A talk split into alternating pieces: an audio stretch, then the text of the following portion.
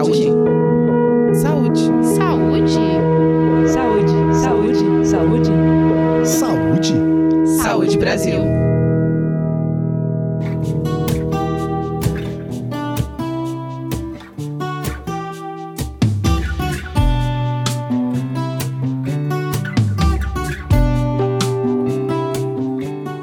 A alimentação é super importante na vida de todo mundo, independente da idade, mas durante a infância ela pode ter uma participação ainda mais especial. Aproveitando esse período de pandemia, a preparação das refeições em família tem sido cada vez mais recorrente. Mas qual é a importância e quais são os benefícios de fazer a própria comida quando as crianças estão incluídas nessa rotina familiar? Para falar sobre esse assunto, hoje a gente recebe a Mariana Fernandes de Oliveira, que é professora adjunta do curso de nutrição da Universidade Federal do Rio de Janeiro e uma das autoras do Guia Alimentar para Crianças Brasileiras Menores de 2 anos, editado pelo Ministério da Saúde. Seja bem-vinda, Mariana. Olá, obrigada pelo convite. Obrigada a você. Mariana, quem convive com crianças pequenas ou conhece alguém que convive, sabe dos desafios alimentares que marcam essa fase da vida. Segundo o Guia Alimentar para Crianças Brasileiras Menores de 2 anos, a escolha e a oferta dos alimentos nos primeiros dois anos de vida merece uma atenção especial, já que é quando os hábitos alimentares estão sendo formados. Então, quais seriam as principais orientações para a introdução alimentar a partir dos seis meses de vida? Bom, é, a gente sabe que com a chegada de uma criança na família, o trabalho do dia a dia se intensifica. É, além dos trabalhos domésticos, como limpar, lavar, a gente tem demandas específicas do cuidado de um bebê que acaba de chegar, né? Então, considerando isso, o novo guia, ele recomenda que a criança possa comer a mesma comida feita para a família, desde o início.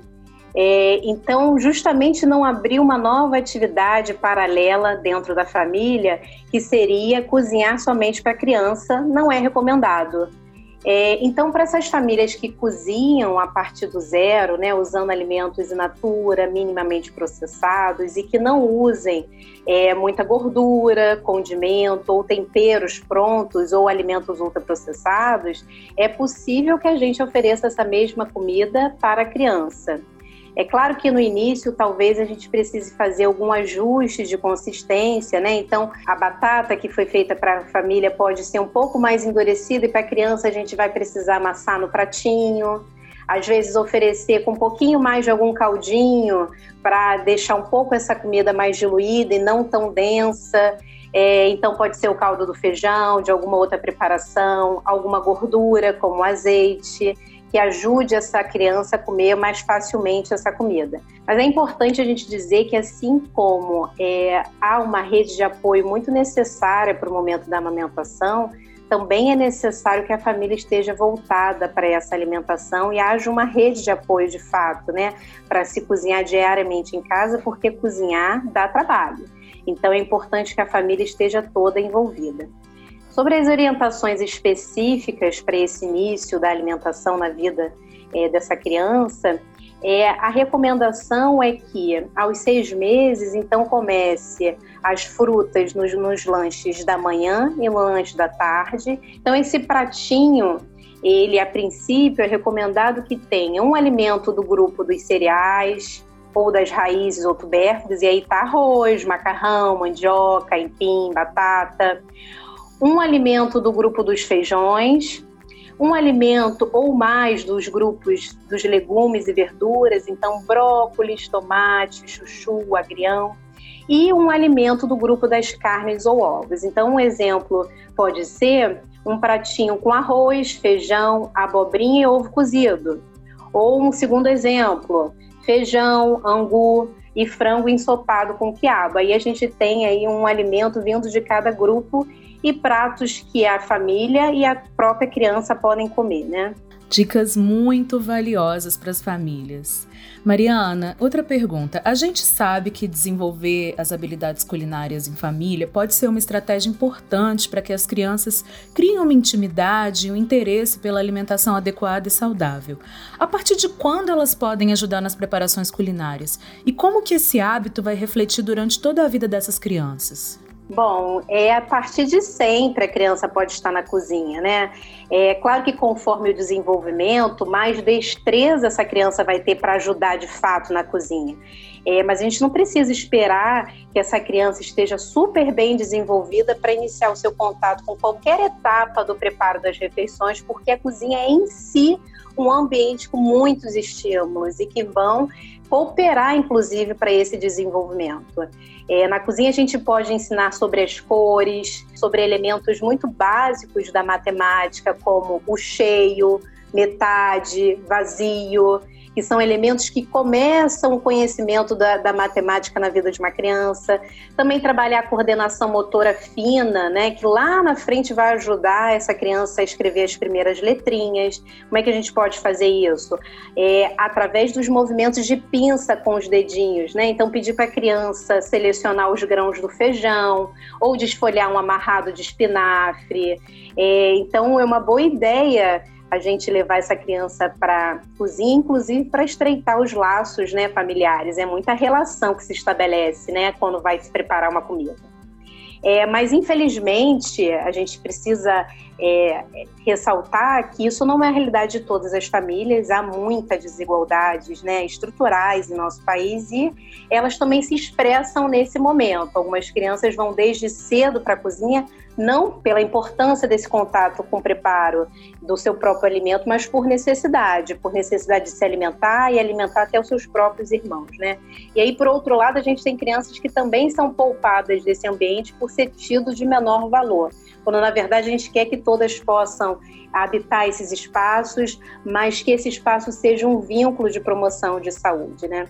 É, muito possivelmente essas crianças que estão dentro da cozinha por necessidade, elas vão desenvolver, não nessa faixa etária de dois, dois anos, mas maiorzinhas, elas vão desenvolver muitas habilidades mecânicas, né, de saber cortar, cozinhar, mas talvez esse espaço não seja um espaço de memórias muito positivas, né, seja um espaço de privação das suas liberdades, de brincadeira enquanto na verdade a gente gostaria que esse espaço fosse um espaço de expansão das capacidades dessa criança, não só do desenvolvimento dela enquanto um ser, né, mas também o seu a sua, o seu desenvolvimento da habilidade de se cuidar, de preparar a sua própria comida, de ter autonomia de fazer a sua refeição na vida adulta. É, agora vamos falar sobre aqueles salgadinhos e guloseimas. Esses alimentos ultraprocessados, que são industrializados e ricos em sal, açúcar e gorduras, são formulados para serem extremamente saborosos e viciantes. E também são embalados para serem consumidos sem que haja necessidade de uma preparação para consumo a qualquer hora e qualquer lugar. Tem como a comida de verdade competir com esse formato? Ou seja, agradar o paladar dos pequenos e ao mesmo tempo garantir bons nutrientes por meio de receitas saborosas, saudáveis e práticas? Bom, interessante que a gente tem alguns experimentos já clássicos né, na área da nutrição, mostrando que as crianças têm certas preferências inatas, ou seja, elas nascem com uma certa aceitação por alguns gostos. E o que foi mapeado até agora é que elas têm uma certa, desde bebezinho, uma certa é, preferência pelos sabores doce e salgado e uma rejeição pelo sabor amargo.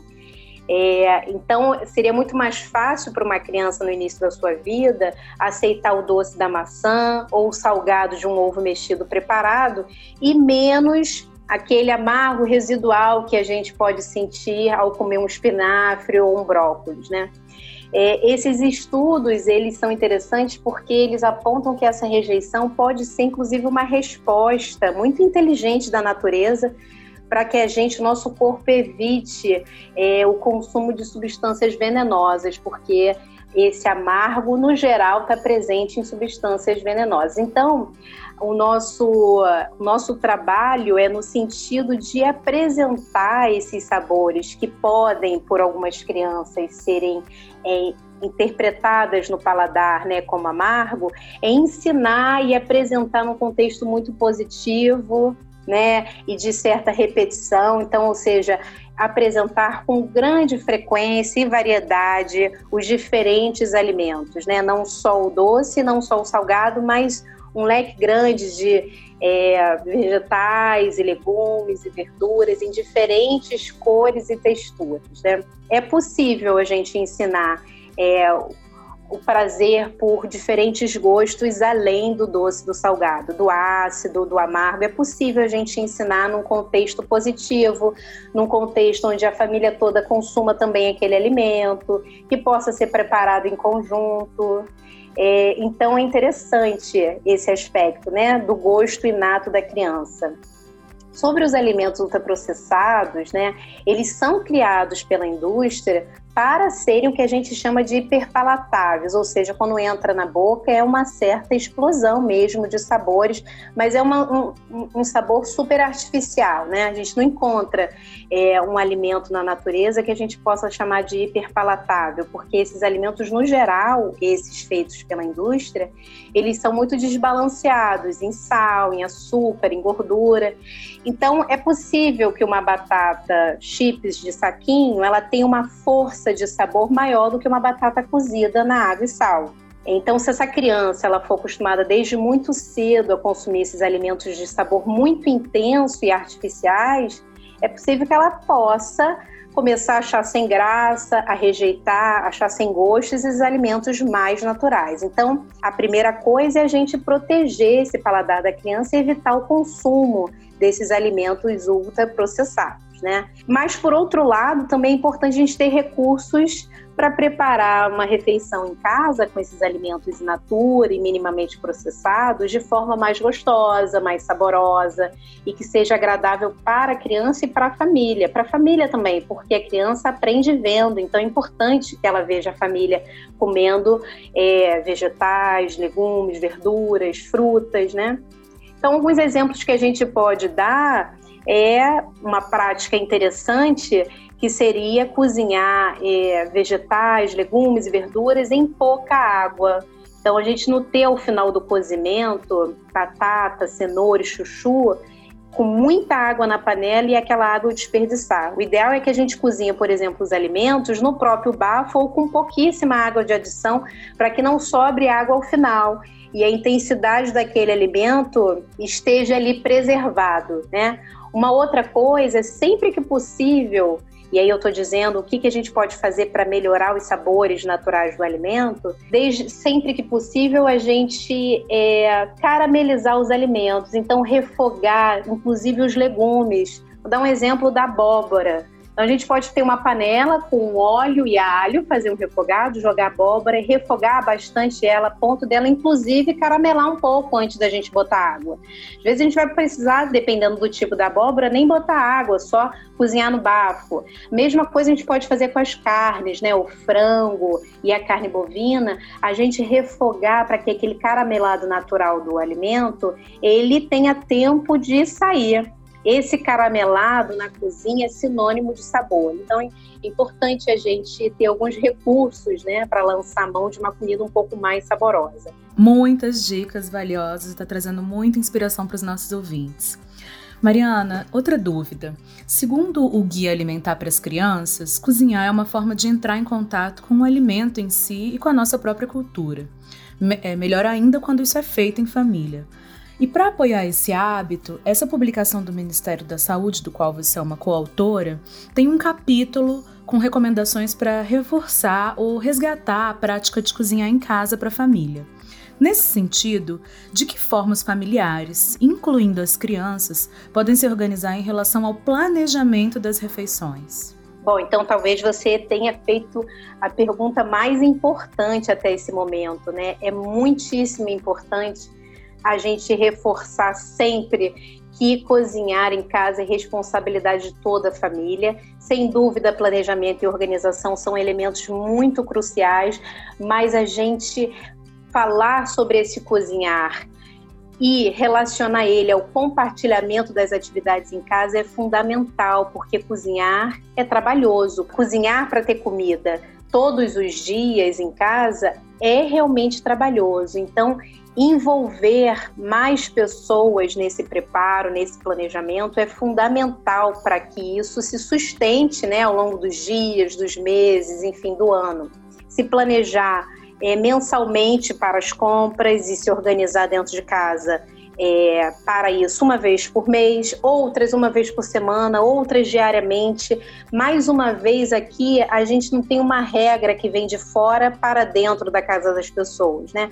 O que a gente tem que é importante a gente antes de sair saber o que a gente precisa e, se possível fosse, seria muito bom que a gente saísse para as compras já pensando em qual cardápio a gente quer para a semana ou para o mês, conforme for né, essa compra, mas sair com essas informações que vão. É, de alguma forma facilitar e trazer uma certa precisão para essas compras. E aí a gente vai conseguir cobrir com mais é, eficiência esses dias que a gente vai passar dentro de casa, a ponto de ter todos os dias o alimento in natura e minimamente processados para serem cozidos. E nenhum dia sem eles, porque alguns dias sem eles pode ser uma, uma desculpa para um consumo de alimento ultraprocessado que já esteja pronto para o consumo, que pode ser um pouco mais prático. E é, e é justamente essa falta de organização que vai trazer esses dias é, com maior propensão ao consumo desses alimentos. Então, investir no planejamento das compras e o planejamento dos alimentos dentro de casa e das preparações é uma boa saída para que a gente consuma menos alimentos ultraprocessados, né? Com certeza, planejamento é tudo. Mariana, é uma pergunta final. É, sabendo de todas as vantagens que a gente já falou sobre colocar a mão na massa desde cedo, obviamente é preciso ter alguns cuidados com as crianças, né? Que orientações os pais devem seguir para levá-las para a cozinha? Tem atividades que podem ser compartilhadas de acordo com a faixa etária? Bom, eu acho que é importante a gente dizer que as orientações né, para estar nesse espaço são as mesmas orientações que a gente é, utiliza para estar nos outros ambientes da casa. Então, é informar sobre os perigos daquele espaço e orientar e vigiar. Né? Então, na sala, a gente, por exemplo, chama atenção para as tomadas ou para os fios, para não colocar o dedinho e nem se machucar. É, a gente também chama atenção para os vidros que estão sobre a mesa ou sobre algum móvel, para a criança não derrubar e não se machucar. E a mesma coisa vale para a cozinha. A gente lembrar que o fogo, a faca podem machucar, assim como o chão molhado, tem que passar devagarinho para não cair. Então é orientar sobre essa presença dentro da cozinha, né? Tem algumas crianças que são mais agitadas, outras mais concentradas, algumas com mais equilíbrio, outras não é, acho que não deve haver uma orientação muito rígida, né?